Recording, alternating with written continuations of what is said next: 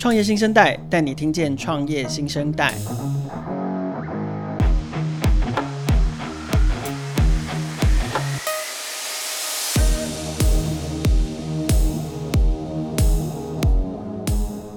大家好，我是创业小聚的凯尔。创业小聚从二零一一年开始，持续不断的发掘台湾创业的新势力。我们每年至少采访一百家的新创公司或者是创业项目，到现在已经累积超过一千个采访喽。今年是创业小聚的第十年，我们推出创业新生代的 Podcast，希望让大家在网络媒体的形式之外，也能够听见创业小聚，听见台湾新创。所以每一集十分钟的创业新生代里面，我们将介绍一家新创公司，让各位用最浓缩、最精华的时间，快速了解一家新创。今天跟我们分享的新创是奇异伊甸。嗨，大家好，我是奇异伊甸的创办人李维忠，我是 David。呃，我介绍一下我自己好了。那、我个人，我是在呃，几乎是在科学园区长大的。我过去有大概二十年的经验，都在半导体跟显示器的产业，然后大部分的时间都是在外商公司的设备商。所以呃，我对于整个台湾的科学园区产业的发展呢，我有相当。啊，充足的历史跟经验，那我也在这个电子代工行业也待过，啊，最后在二零一五年的年底，啊，我创办了奇异伊店。所以，请问这是 David 第一次创业吗？呃，不是，我在二零零八年的时候曾经创业过另外一家公司，那个时候是太阳能的产业。哇，所以跨到完全不一样的产业。是的。那接下来可不可以请 David 帮我们再深入介绍一下关于奇异伊甸，还有为什么要叫做奇异伊甸呢？呃，是这样子，因为我我个人呢、我是从这个很荣幸从交大念了两次 MBA，我第一个是交大的经管所，第二次是交大的 EMBA，我在那边学到了相当多的创新创业模式。那我希望能够复制这个戏骨的创业模式呢，以创造价值为主。呃，摒弃以往台湾以价格的竞争为主的这种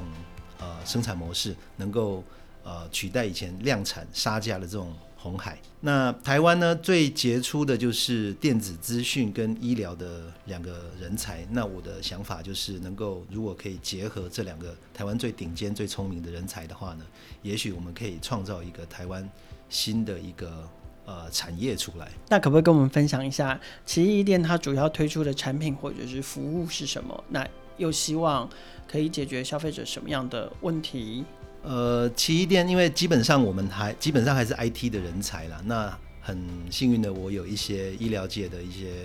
朋友哈，很多都是非常杰出的医生。创立了奇异店之后呢，我们就设定了一个最基本的一个目标，就是做心脏科的医材。我们做的是穿戴式的心电图。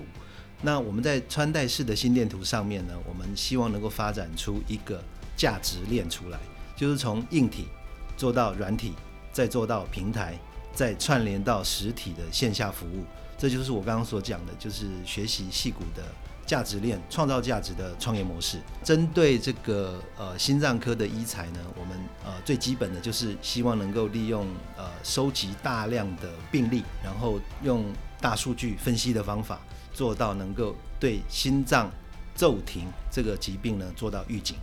所以听起来奇异伊甸做的是一个穿戴装置，然后它能够搜集的是我们可能心脏有点不舒服，然后必须要透过心脏科的门诊才能够去做到的心电图这样的一个一个检查项目，可以让有需求的人在日常。生活中不用一定要到医院去，透过这个穿戴装置就可以收集到相关的数据跟资料。那刚刚呃，David 有提到一个关键字叫做心脏骤停，请问一下，心脏骤停这个呃这个专有名词跟我们平常听到的什么呃心肌梗塞等等的是一样的内容吗？谢谢这个问题啊，这个这个问题是非常关键哦，因为呃心肌梗塞就是 AMI 哈，急性心肌梗塞，它其实是一个循环的问题，它是 circulation，也就是说你的呃血管有堵塞，所以说我们才要去做心导管啊，做支架啊，做 bypass。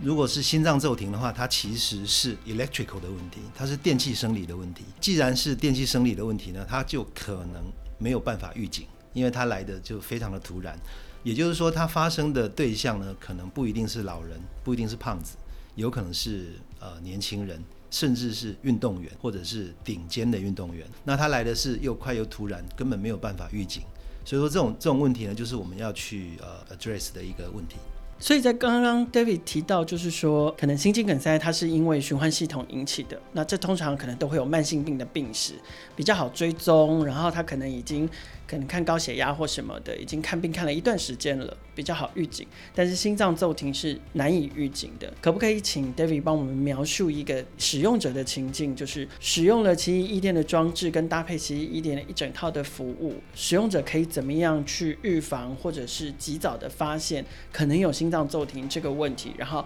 可以可以尽早的寻求帮助。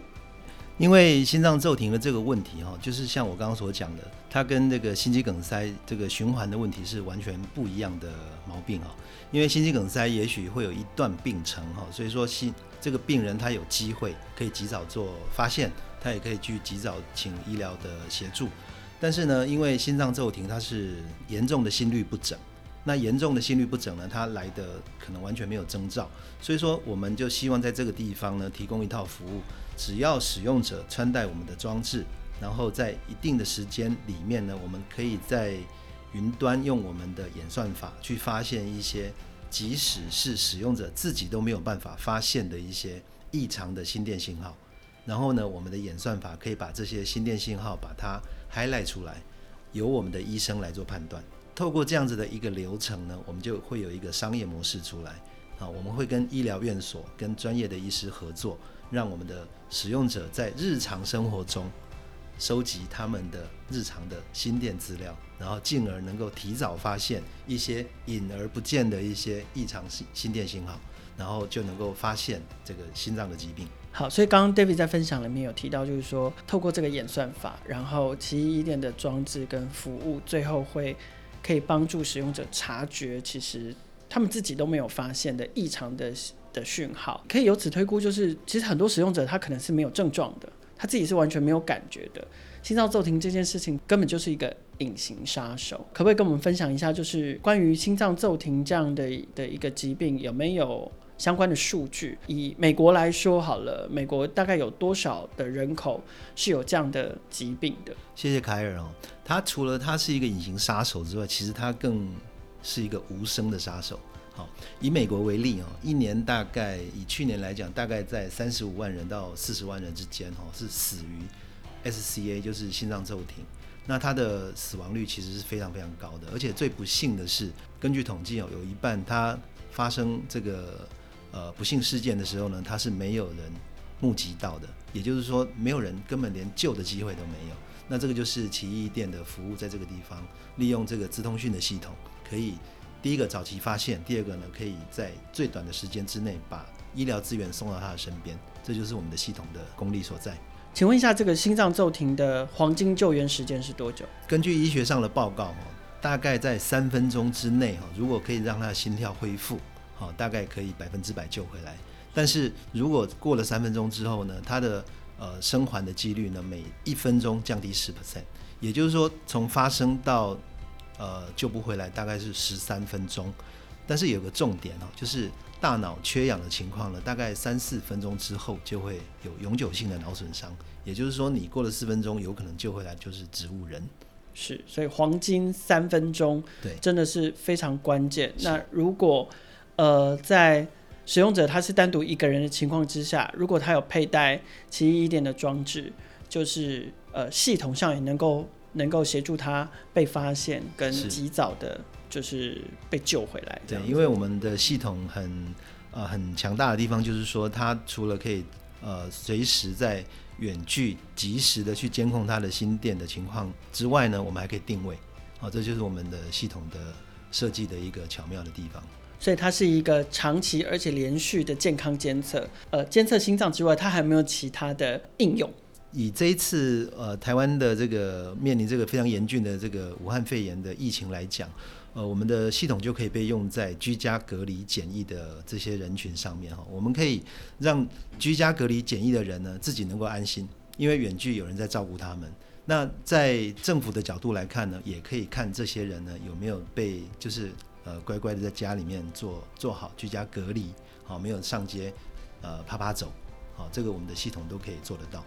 今天非常谢谢奇异伊甸的创办人李维中 David 来接受创业新生代的采访，也非常谢谢各位今天的收听。如果你对这一集我们分享的团队有兴趣，在创业小聚的网站你都可以找到更深入的报道。另外，在创业小聚新创资料库里面也可以找到关于这个团队的联络资讯。欢迎大家持续锁定创业新生代，带你听见创业新生代。